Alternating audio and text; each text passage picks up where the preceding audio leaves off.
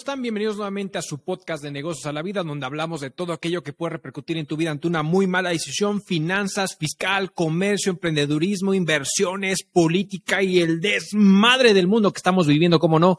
Por supuesto, hoy me encuentro solo, mi amigo Raúl no se encuentra el día de hoy por temas de chamba. Alguien tiene que mantener este podcast y evidentemente él lo está haciendo, chambeando arduamente, combatiendo a la autoridad en materia de comercio exterior. Como no, mi estimado Raúl, te mando un saludo. Y también queremos agradecer a todo el público. Muchas gracias por seguirnos, por compartirnos en nuestro podcast, compartir nuestro episodio. Gracias a toda la gente de México, obviamente, Estados Unidos, España, Dinamarca, en fin, muchos países que nos, están, nos han ido apoyando a lo largo de, todo este de todo este tiempo. Muchas gracias por seguir con nosotros y no sea malo, por favor, comparta el episodio, comparta nuestro podcast con todos allegados. A lo mejor algo les puede gustar, a lo mejor no, y pueden estar este, eh, de acuerdo o no con algunos temas. Esto lo hacemos con mucho gusto para ustedes. Hoy traemos tres, eh, tres temas que quiero platicar el día de hoy con ustedes, que es justamente el tema de split de acciones que tiene Tesla, que a partir de mañana 25 de agosto, porque hoy estamos grabando 24 de agosto, a partir de mañana 25 de agosto, eh, o sea, hoy, hoy que lo vean, ya las acciones de Tesla tendrán una valoración mucho menor, un valor menor. Entonces, si tú estás, estabas esperando esta gran oportunidad para invertir en una acción de Tesla porque sus altos precios no te lo permitían, hoy es el momento para hacerlo. Por supuesto que sí. Traemos otro tema. Bitso y Mastercard firman un acuerdo para poder lanzar en un futuro esta tarjeta de débito en Mastercard de Bitso, este unicornio mexicano respecto a un tema de criptomoneda y poder tú usar tus Bitcoin para poder pagar en diferentes establecimientos. Una gran apuesta. Ahorita platicaremos de ese punto. Y por supuesto quería cerrar con un tema un tanto escabroso y un tanto confuso que lo ha ocasionado, pero sabemos que el SAT el pasado 17 de agosto lanzó un comunicado respecto a una, un oficio que mencionaba específicamente el oficio 035 diagonal 2022 respecto a la famosa vigilancia de los depósitos en efectivo, donde decía que al final no estaba vigilando los depósitos en efectivo. Ahorita comentaremos ese punto. Pero bueno, a ver, iniciamos con el primer tema, el tema de la split de acción de Tesla. ¿Qué está pasando con el mercado? La verdad es que el mercado está ahorita bastante eh, interesante desde el punto de vista que al final tenemos altas y bajas en todo este momento.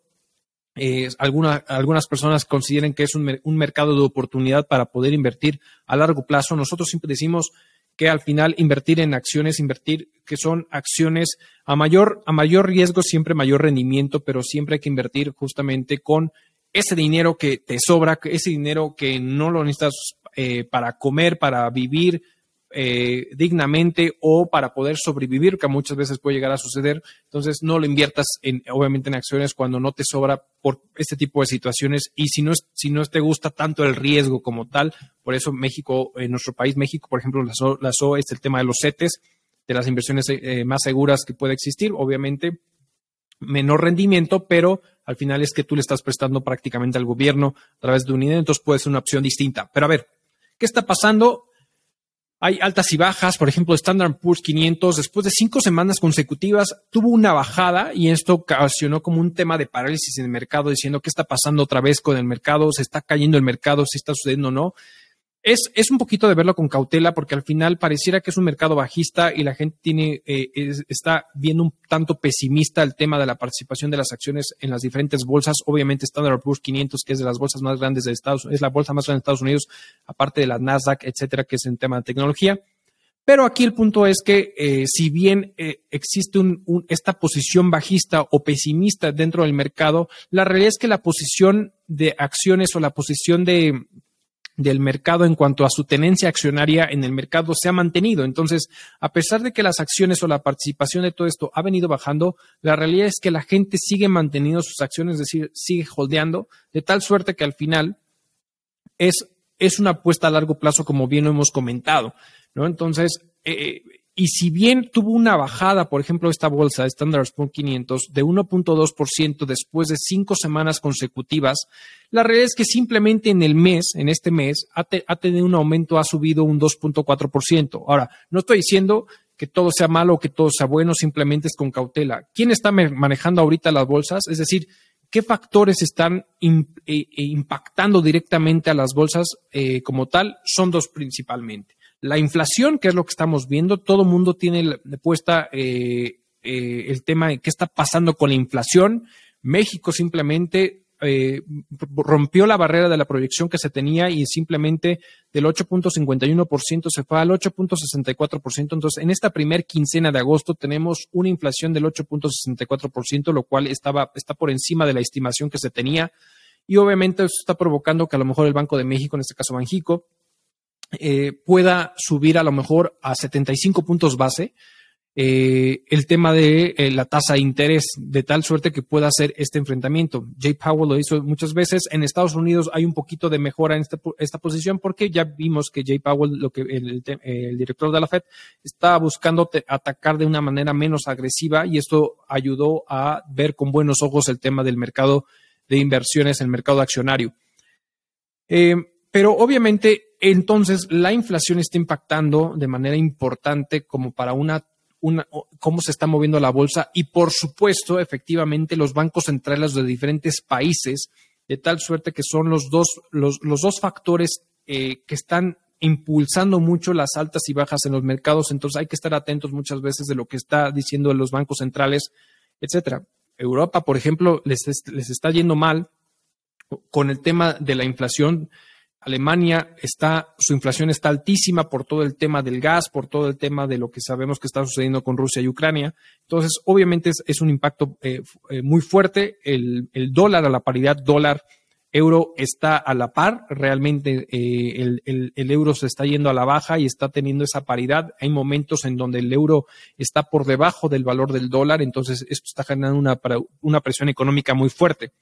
Pero bueno, al fin, Fuera de todo esto, justamente es hablar de que existen empresas como justamente Tesla y como ya lo hizo Google y como ya lo hizo Meta y como ya lo hizo Amazon y como ya lo hizo Apple, pues Tesla hace este desdoblamiento, como se le conoce de sus acciones, o este famoso split de acciones de 3 a 1. Y entonces, si tú querías comprar una acción a partir de hoy, hoy que estás viendo mejor el video, 25 de agosto, o cuando lo veas a partir del 25 de agosto del 2022, ya este valor de la acción que en su momento teníamos todavía un valor más o menos de arriba, poquito arriba de 900 dólares por acción, a partir de este, de este split vamos a tener una evaluación de la acción en 300 dólares aproximadamente como tal. Entonces, esto ayuda a dos, a dos situaciones. Ahora, con este tipo de split lo que se genera es si bien no se modifica el valor de la empresa ni tampoco la participación de los inversionistas que hoy en día tienen esa, esta, esta generación, este split de acciones se le va a beneficiado para todos aquellos tenedores que tenían esas acciones desde el 17, antes del 17 de agosto. ¿No? Entonces, esto va a ser algo bastante interesante, pero a ver, si bien no genera o no pierdes participación como inversionista ni le genera un, valor distinto a la empresa, lo único que está generando es apostarle a este mercado minorista, porque al final podrás adquirir una acción a un precio mucho menor y le está generando esta apuesta. Entonces, eso es algo bastante interesante. Entonces, si era tu momento, si te gusta Tesla, a pesar de este, este cuate Elon Musk, que para mí se me hace un cuate disruptivo, es, se me hace un cuate muy inteligente, pero a la vez emocionalmente de repente trae sus, sus arranques y sus temas, ya lo vimos con Twitter y toda esta situación que está llevando, obviamente creo que es un punto interesante para poder apostar y es tu momento de poder adquirir una acción de Tesla o varias acciones de Tesla. Pero a ver, también ahí tenemos este tema y porque a veces yo digo que el, tema de poderle apostar a Tesla no siempre es para todos. Y lo digo por lo siguiente, a veces yo digo que no es para todos porque al final lo que está sucediendo es que este Tesla es una empresa que muchas veces tiene estos altibajos de manera importante, principalmente por los tuitazos de Elon Musk, por eh, diferentes situaciones. Y porque a veces también tenemos esta, hay un, como e, esta diferencia de entender o cómo ve el mercado o cómo ve los inversionistas a Tesla comparado con otras empresas. Y, muchas veces puede suceder o que amas o odias a, Tesla como, como al América en el, en el, fútbol, soccer, este, como muchas, como muchas otras situaciones como tal, ¿no? Que por cierto ya estamos en el momento de la NFL, estamos en la pretemporada, yo encantado, esta época me encanta, me encanta la NFL. No, le, no tengo muchas expectativas de mí. La verdad es que no tengo muchas expectativas de mi, de mi equipo, que es los Seahawks de Seattle, pero, pero bueno, me gusta, me gusta, me gusta todo el tema de la NFL. Pero bueno, regresando un poquito al tema de Tesla, este, este, este saltibajos pues a veces no es, no es, no es muy atractivo para muchos. Pero a ver, ¿por qué se puede generar? Y es que justamente creo que uno de los conflictos más grandes que luego llega a suceder es la famosa valoración que pueden tener las empresas. Simplemente es entender que Tesla ha tenido una valoración o un crecimiento desde mayo, es decir, desde su peor caída, de un 45%, lo cual es brutal. O sea, es, es, un, es un tema brutal y ha incrementado mucho. Y entonces es cuando muchas veces algunos inversionistas dicen es que cómo puede ser que Tesla tenga una valoración tan alta si solamente es una empresa de autos y comparándola con Toyota y comparándola con General Motors no me está generando lo mismo, no puede ser posible. Y por otro lado, hay personas como yo, yo me incluyo en ese lado, que para nosotros no, Tesla no es una empresa de autos. Si bien creo que usa los autos eléctricos, los autos que utiliza, que está, que vende, si bien para nosotros o para mí de manera particular creo que es un mecanismo para poderle mostrar al mundo toda la tecnología y el, todo el tema de la energía que Elon Musk le ha ido apostando eh, poco a poco. Y es creo que más bien a lo que se refiere justamente Tesla, toda esta tecnología, todo el tema energético.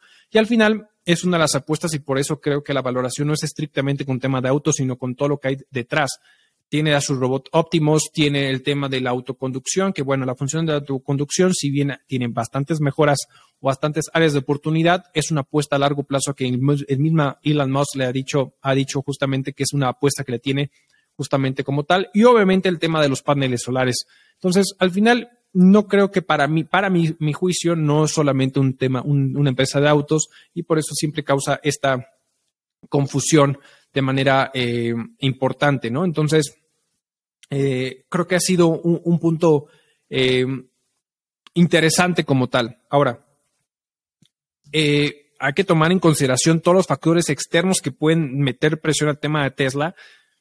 Tenemos, sabemos que Elon tiene un juicio en camino con, con, Twitter y si en un momento dado la primera resolución es, sale a favor de Twitter, pues Elon va a tener que pagar bastante. Recientemente vimos cómo vendió acciones de 6.900 millones de dólares para poder generar efectivo, para poder hacer frente a lo que se le viene en camino. Y entonces, todo ese tipo de decisiones que pueden llegar a afectar, porque al final es si, si Elon vende acciones, si Island toma decisiones a razón de poder proteger o para poder hacer frente a los compromisos que adquirió, ya sea por un capricho, por una situación, etcétera, bueno, pues al final eso puede llegar a afectar la valoración de Tesla o, más bien mm, eh, puede generar cierta, eh, cómo puede el mercado ver la situación de Tesla y puede generar altibajos como tal, ¿no? Pero al final yo creo que una apuesta a largo plazo, como todas las empresas de tecnología, creo que es algo bastante interesante y creo que es una apuesta importante. Entonces, el split de acciones es lo que estamos viviendo. Se ve hasta algo bastante bueno. Y si, bueno, si ustedes quieren apostarle, adelante, son bienvenidos.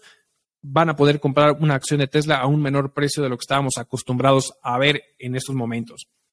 Pero bueno, cambiemos de tema, vámonos al siguiente tema y es que tenemos un convenio que firma Bitso, esta, este unicornio mexicano de donde que es la, creadora de las wallets de criptomonedas más grandes de México firma un acuerdo con Mastercard eh, respecto a poder crear justamente una tarjeta de débito para que tú puedas usar tu saldo en pesos mexicanos en los diferentes eh, negocios. Ahora, Bitso tiene, tiene, esta situación, es poder entrar al mercado para poder eh, tener un mecanismo de utilizar tu cartera digital o tu wallet digital con todas tus cripto y principalmente Bitcoin y además también poder crecer en la participación de la remesa. Sabemos que el tema de las remesas en México es algo bastante importante en el mercado y en nuestro país. Y Bitso actualmente trae una participación de, justamente esta remesa en Estados Unidos de un 5% y quieren incrementarlo a tener una participación del 8 al 10%, lo cual me parece brutal y me parece algo bastante bueno. Pero a ver, esta, eh, ¿por, qué, ¿por qué Mastercard? Según justamente lo que mencionan eh, el, CEO de Bitso, que es este eh, Daniel Vogel, eh, o Daniel Vogel, eh, es apuestan por Mastercard porque eh, al parecer Mastercard, a diferencia, por ejemplo, de otras como, como Visa, le han, le han mostrado mucho interés con el tema de las criptomonedas, a pesar del criptoinvierno que estamos viviendo, porque sabemos que todo el tema de las criptos también han venido sufriendo caídas bastante importantes a razón del mercado y cómo esta paridad del mercado y las criptomonedas están sufriendo donde empezamos a ver países que están prohibiendo justamente la minería de la minería de, criptos, donde estamos viendo que al final los países están metiendo a controlar más eh, las criptomonedas, perdón, y a un tema regulatorio, lo cual me parece el tema regulatorio bastante bueno porque estamos encontrando diferentes empresas que se están viendo eh, en, muchos conflictos, principalmente, en, como lo hemos visto en Estados Unidos, en conflictos de dinero, en, conflictos de caídas y que el dinero de los inversionistas en cripto se han venido como en cierto riesgo como tal, ¿no? Este, como Binance y bueno, como BlackRock en todo ese tipo de, situaciones. Entonces, creo que es algo bastante interesante y está metiendo un mercado regulatorio, lo cual me parece bastante bueno. Pero a ver, Aquí el punto interesante es que eh, si bien no han dado más detalles, al final están apostando a poder tener una tarjeta de débito que, esté conectada de cierta forma con tu valor en pesos de lo que tú tienes en tu, en tu wallet de, de Bitso. Aquí lo interesante será entender cuál va a ser el mecanismo justamente de como para poder saber cómo lo, cómo lo van a estar generando. Porque aquí hay dos, dos premisas de manera importante. A ver, por un lado, tenemos el tema de eh, qué pasa con los efectos fiscales en un momento dado cuando tú compras con, tu, con, con esta tarjeta. no sabemos todavía el mecanismo, pero quiero pensar que al final cuando dicen de tu saldo en pesos es cuánto vale en pesos mexicanos a ese momento lo que tú tengas en tu wallet de tus inversiones. Entonces, así es como yo lo interpreto en esa situación. Entonces, al final, en un momento dado, eso es lo que vale. Por lo que yo pensaría que en un momento dado, al momento que tú pagas, porque la idea es que tú puedas pagar tu telefonía, que puedas pagar eh, en tiendas electrónicas, es decir, que pueda una tarjeta de débito común y corriente, pero a través de todo lo que tú tienes invertido en criptomonedas y principalmente en Bitcoin, que es lo que han mencionado de manera particular. Entonces, bajo esa premisa, si yo tengo X cantidad de Bitcoin que tiene una cierta evaluación en pesos al momento de comprar, pues pierdo o decido vender o decido eh, perder esa participación de la criptomoneda que yo tenía en ese momento al momento del pago. Entonces, obviamente, en el efecto fiscal, hacer un, activo virtual, al momento de hacer el pago, posiblemente yo tenga un efecto de compro algo y a su vez enajeno la cripto o participación de la cripto de tal suerte que puedo tener o una ganancia o una pérdida respecto al, al, valor que yo haya adquirido eh, esa participación de la cripto o no. Entonces, puede ser que el efecto fiscal el día de mañana, porque algo que sabemos en, que en nuestro país y en muchos países, pero en nuestro país, en este caso en México, es cómo se genera esa, eh, el efecto fiscal al momento de la enajenación de los, de los activos virtuales o estas criptomonedas para, para efectos de pago de impuestos ante eh, el fisco federal, ¿no? ante el SAT como tal. ¿no? Entonces, si yo estoy comprando algo, pues es entender que al final estoy cediendo o estoy enajenando justamente esa, esa, eh, esa, esa cripto para poderla convertir en pesos mexicanos y poderlo usar. Obviamente esto pues internamente con la conexión que seguramente la tarjeta de débito va a tener con el tema de Bitso eh, para poder hacer esta transacción y poder hacer efectivo el tema de los pesos mexicanos como tal. Entonces, eso, eso puede ser algo interesante y entender un poquito el, efecto fiscal.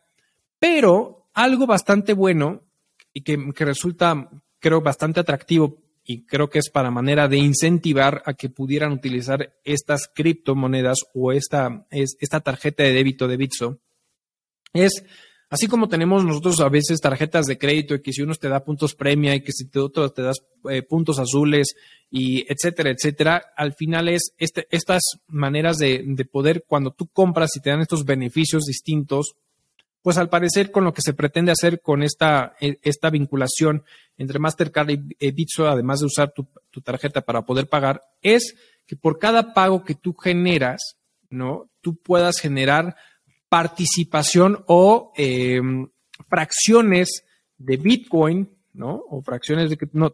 Digo, y digo Bitcoin porque es a lo que se ha referido de manera particular Bitso en, en, lo que ha comunicado, ¿no? Entonces, em, estas fracciones como diciendo, oye, por cada X monto o porque por todo lo que tú estás eh, comprando, pues se te va a dar una fracción, ¿no? X, que no lo han mencionado, ¿no? Porque todo está como todavía en, en acuerdos y se está trabajando para cómo lo van a sacar y cómo lo van a implementar. Pero entonces, bajo este mecanismo, lo que están buscando hacer es eso. Entonces, estas fracciones de participación en, Bitcoin de manera particular, pues creo que son atractivo decir, bueno, pues de cierta manera, obviamente, pues si vendo eh, punto, punto 05 de, de Bitcoin para comprar algo a través de mi tarjeta de débito, pues a lo mejor voy a tener una participación de una fracción de, Bitcoin del punto 005 por poner un monto, ¿no? Entonces, al final me está dando cierta participación a reinvertir en Bitso que es lo que voy a tener justamente ahí. Entonces, creo que esto es una apuesta bastante interesante, eh, bastante buena. Vamos a ver cómo se desarrolla justamente esta apuesta entre Mastercard y, y Bitso. Creo que es algo bastante bueno para que al final todo el mercado, toda la gente, porque a pesar de este cripto invierno, lo que está diciendo Bitso es que sí está creciendo el tema de la inversión en criptomonedas, lo cual obviamente a los que nos gusta este tipo de situaciones es hacerlo con cautela, obviamente, y pues seguir apostando al mercado, eh, a veces reteniendo o viendo qué es lo que más te puede convenir, siempre como lo hemos recomendado y que siempre lo hemos dicho, solamente invierte con el dinero que te sobre, no con y más en, activos virtuales que hay una alta alta volatilidad, ¿no? Entonces hay que tener cuidado con esa cosa. Pero bueno, al final es una apuesta, creo yo, a largo plazo bastante interesante. Ojalá enhorabuena. La verdad es que enhorabuena por, por Bitso y Mastercard por este acuerdo que está llevando. Vamos a ver que se concrete, que se lleve a cabo y cuáles van a ser los famosos lineamientos que vamos a tener que seguir eh, para, como tal, ¿no? Pero bueno, por último, pasemos a este último tema, mis estimados, todos ustedes, que ustedes son eh, bastante, eh, todos ustedes, nuestros seguidores y los que nos escuchan, sabemos que pagan impuestos y que muchas veces en nuestro día a día tenemos transacciones que podemos estar miscuidos en algún asunto de carácter fiscal y que nos da temor a saber qué se está sucediendo porque han salido en las redes sociales de que el SAT va por tus depósitos en efectivo, que el SAT está vigilando eh, tus estados de cuenta, que el SAT mil y un cosas. Y aquí hay un importante que hay que aclarar. ¿El SAT tiene las facultades para hacerlo? Claro que sí. O sea, el, tema del secreto bancario para el, para el efecto del fisco no existe, ¿no? O sea, al final ellos pueden tener acceso, ¿no? A las cuentas bancarias.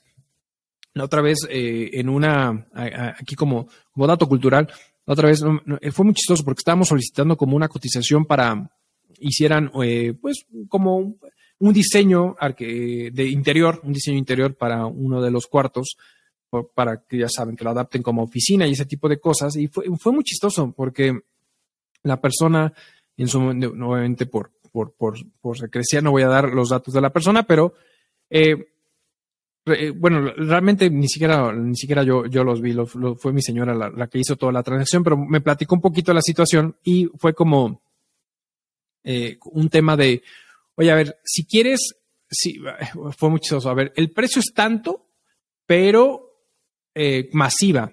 Si me lo pagas en efectivo, ya sabes, si ni te ahorras el IVA, ¿no? O sea, al final sabemos que en México, los precios que se pactan deben ya ahí tener incluido eh, el IVA de por medio en los precios como tal, por lo que dice la Profeco, etcétera. Pero bueno, no obstante, a, esta situación, lo interesante fue que al final em, eh, menciona, oye, a ver, eh, pero si me depositas a esta cuenta, pues es con todo de IVA, pero si quieres factura, te doy esta otra cuenta fiscal.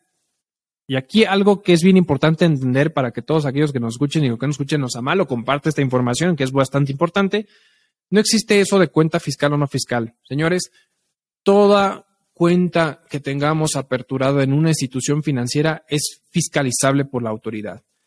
Cualquier cuenta eh, bancaria que tengamos aperturada una cosa es que la utilicemos específicamente cierta cuenta para la actividad económica de nuestro negocio y otra cosa es que no sea fiscalizada, ¿no? Entonces es importante entender que al final las cuentas son 100% fiscalizables ante la autoridad fiscal.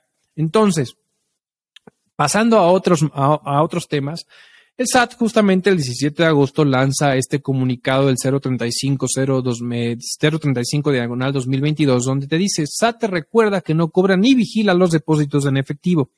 Y me voy a permitir a leer justamente el primer el primer párrafo que menciona este comunicado. Y dice, el Servicio de Administración Tributaria informa que es falso que el SAT cobre impuestos por depósitos en efectivo realizados en instituciones bancarias es pertinente aclarar que todos aquellos depósitos que se realizan para gastos de padres a hijos o viceversa pagos por ventas de catálogo, entre paréntesis, cosméticos, utensilios de cocina y del hogar, aceites esenciales, entre otros, tandas o préstamos personales, no les, se les vigila ni cobra algún tipo de impuesto. Ojo, ojo. A ver, aquí vamos a desglosar un poquito esta situación porque puede causar un poco de confusión y hay que entender esta situación. A ver, no es que el SAT esté como lupa vigilando tu estado de cuenta decir, ya depositó en efectivo, cóbrame impuestos y listo. No, no se trata de eso y creo que es hacia lo que va el comunicado. Pero a ver, este comunicado desde mi punto de vista está un poco truculento, ¿no? Es como decir, ven papi, no te voy a hacer nada y al final ahí te va, ¿no? Entonces, ¿y por qué? Porque te dice, estos depósitos en efectivo en padres a hijos y, viceversa, ¿no? No se causará un impuesto, no se vigilará para causar un impuesto. Vamos a desglosar esta primera parte. Cuando revisamos la ley de impuesto de la renta, te dice que no se considera ingresos los traspasos entre padres e hijos o cónyuges, es decir, los traspasos, no así el depósito en efectivo. ¿Qué pasa con esta situación? Si bien efectivamente no es, o sea, al final aquí el punto es, no es que los vigile, pero cuando lo llegue a hacer, es decir, si el día de mañana, por un tema de discrepancia fiscal, porque al final tus gastos, tus salidas de dinero son superiores a lo que se supone que tú estás declarando como ingreso, o que no tengas la manera de justificar esos, esos ingresos, al final lo va a catalogar como tal un ingreso y por ende te va a cobrar un impuesto, ¿no? Entonces, aquí el punto interesante es, a ver, de entrada, esto para mí está como de todo erróneo, porque si en un momento dado, dentro de las facultades de comprobación por parte de la autoridad, y la, y la verdad, perdón por la expresión, pero ahorita andan perras como, como pero duro, o sea, está, están bastante duro, por eso, mi estimado amigo Raúl, Ahorita no está porque está teniendo algunas diligencias, apoyando a algunos, algunos clientes con temas de facultades de comprobación por parte de la autoridad fiscal en temas de comercio exterior con algunos de sus clientes. Obviamente, eh, aquí un punto interesante es que cuando la autoridad te manda a llamar y, ejerce sus facultades de comprobación, ya sea una visita domiciliaria, una revisión de gabinete, una revisión electrónica, eh, cuando ve, cuando tú, cuando dentro de la información que te solicita muchas veces son los estados de cuenta, porque es de lo primero que se vale la, autoridad fiscal y ante tu, ante tú quererte no, no prestar tus estados de cuenta, obviamente lo que va a hacer la autoridad es solicitarlos a la Comisión Nacional Bancaria de Valores. Entonces, cuando revisa la información, va a haber depósitos en efectivo y aquí el punto interesante es que la autoridad primero va a presumir que es un ingreso salvo prueba en contrario. Aquí la pregunta que yo a ustedes les haría, ¿cómo compruebas ante la autoridad fiscal que ese depósito efectivamente es un pago o un, un depósito de tu cónyuge, de tu de tus padres, de tus abuelos, de tus hijos, de tus nietos, para efectos de que no, te, no sea un ingreso eh, grabable y por ende tengas que pagar impuestos. Para ello tendrás que prácticamente llevar la fichita de depósito, decir, pues tengo el original, aquí está la ficha de depósito y, salvo, y, y prácticamente es que el juicio del SAT te diga, ah, pues sí la tienes y en un momento dado te la tomo como buena y no te voy a cobrar impuestos por ello. Pero entre la ausencia de esos mecanismos para poder efectivamente validar que eso existe, de entrada la autoridad te va a decir, este depósito en efectivo que tú hiciste en el OXO o en una institución financiera o en el cajero automático de la institución financiera de tu, de, a, la, a la cual estás afiliado, obviamente primero voy a presumir que es un ingreso y te voy a cobrar impuestos. Por otro lado, revisando justamente el mismo comunicado que te dice que si son de tandas y préstamos o venta de catálogos, ojo, la venta de catálogos es una actividad. E, esta actividad empresarial, este comercio que se está ejerciendo, por ende, en realidad, tú como persona tendrías que estar dado ante la autoridad fiscal y declarar los impuestos por la venta que tú estás enajenando. Entonces, desde mi punto de vista, eh, no, no, no, me parece ser, no me parece cero atinado el comentario por parte de la autoridad en este comunicado, porque si bien entiendo la naturaleza del por qué dice de que no estoy vigilando los depósitos, pues sí, a lo mejor no lo estoy vigilando, pero al final, el, día de mañana, cuando te mande a rendición de cuentas, si tú no tienes manera de comprobar eso, al final te lo va a catalogar como ingreso y tendrás que pagar un impuesto sobre ello, ¿no? Entonces, ojo, porque al final eh, ese es el punto y ese es el punto importante a comentar de todo esto que está sucediendo y de este comunicado eh, de, cierta forma. Ahora bien, ojo, ese, esa vigilancia, no, como bien lo menciona, creo que por ahí en el mismo comunicado dice, eh, En el tercer párrafo, solo en aquellas auditorías que se detecten incongruencias entre los gastos e ingresos, es decir, eh, discrepancia fiscal, el SAT podrá solicitar la información de sus depósitos a las instituciones financieras que cuenten con esta información para evitar defraudación fiscal, ¿no? Entonces, a ver, de cierta manera, si tú esos depósitos efectivos, mientras no superen el umbral de los 15 mil pesos, obviamente la autoridad al momento que pueda tener acceso a tu información financiera se podrá dar cuenta. Pero si el día de mañana tú recibes depósitos a una cuenta de banco o a varias cuentas de banco de un mismo banco, vamos a pensar que tienes tres cuentas diferentes con una misma institución financiera y en, la suma de los tres superas el umbral de los 15 mil pesos, automáticamente la institución financiera le va a mandar en su informativa del mes que tú recibiste como contribuyente ese depósito en efectivo de 15 mil y ójole, si no, lo, si no tienes manera de justamente al momento de declararlo, como si fuera un ingreso, como un préstamo, como un donativo, cuando supere ciertos umbrales, etcétera, etcétera, como lo hemos comentado en otros episodios, pues es un ingreso y tienes que pagar impuestos por ello. Entonces, creo que me parece algo desatinado o algo eh, eh, no del todo cierto, ¿no? Este comunicado. Creo que, creo que es como cuando te dicen las, una verdad a medias, ¿no? O cuando eh, esas, esas verdades a medias donde sí, efectivamente te quiero decir algo que puede ser verdad, pero no te digo la información completa. Entonces, creo que para mí eso se me parece algo desatinado. Ojo, entonces sí queríamos, sí queríamos comentarlos el, el día de hoy, esta situación, para que no que no se confíen.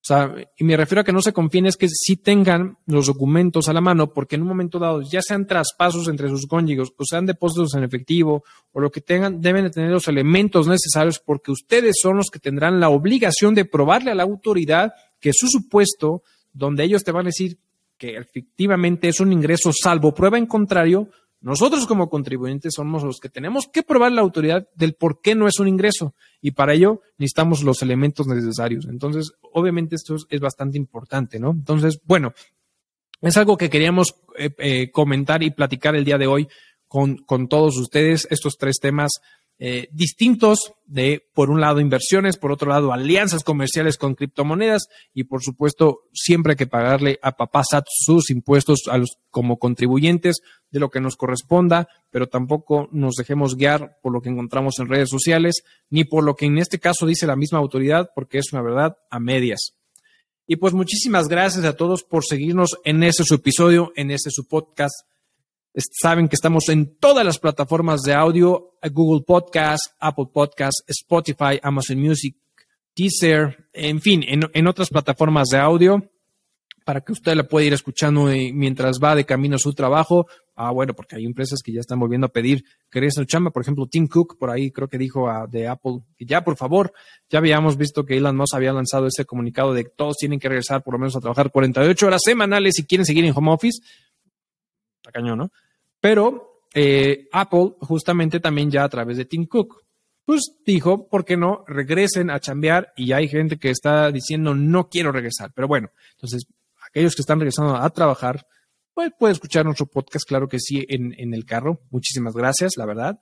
Y a todos aquellos también saben que tenemos el video podcast en YouTube no sea malo, suscríbase, dele a la campanita para que le lleguen esas notificaciones de un nuevo episodio. Generalmente, bueno, no generalmente, buscamos que sean siempre los jueves a las 10 de la mañana cuando lancemos el episodio, ¿no?